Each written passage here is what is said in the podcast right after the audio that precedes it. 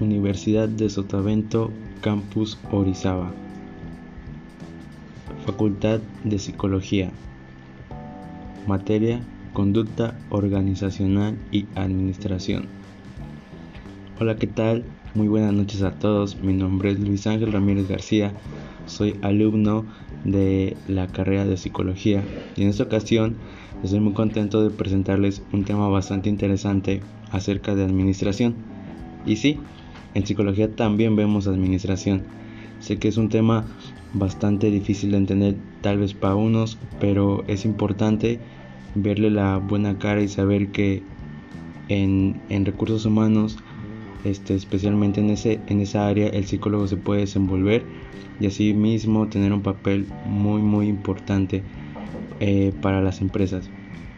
En esta ocasión, en esta noche, quiero platicarles acerca de los principios de la administración y esta vez solo hablaré de uno. Son ocho, pero solo tomaré en cuenta uno. Hablaremos acerca de la división del trabajo y este consiste en la especialización que permite que el individuo acumule experiencia y mejore continuamente sus habilidades de tal modo que pueda ser capaz de ser más productivo.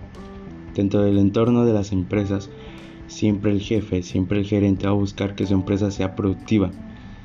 Y esto ustedes se preguntarán que, cómo se consigue, cómo puedo ser productivo y es muy sencillo. Realmente cuando el individuo, como lo dice, tiene una experiencia, ha estado trabajando en ambientes de recursos humanos, de, administración, ha tenido a cargo a un grupo de personas. E, esto es lo que embarca la experiencia. Entonces, al, al tú tener una buena experiencia, ¿qué pasa? Que continuamente vas a estar mejorando tus habilidades, vas a estar eh, potencializando todo lo que sabes, todo todas tus, tus herramientas, ¿verdad? Y todo eso genera que se haga un buen perfil, un perfil que te ayudará. ¿Y qué es lo que pasa? Que cuando tú llegas a una empresa con buenas habilidades, buenas herramientas para brindar, obviamente vas a potencializar todo. Y lo que vas a, lograr es ser más productivo. Y asimismo, esas herramientas las puedes compartir se puede compartir y, se crea un conjunto, en conjunto de empleados de la empresa X a la que tú vayas a laborar, pues se crea este conjunto de, de personas que se pueden volver mucho más productivas y esto tiene obviamente muchos beneficios.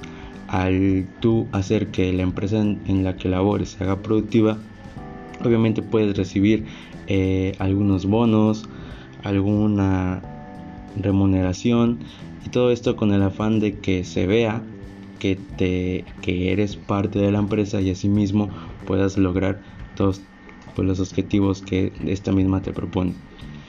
Pues bueno, esto fue solo uno de los ocho conceptos de los principios de la administración. Espero me hayan entendido y nos vemos para la próxima. Fue un gusto saludarles. Chao.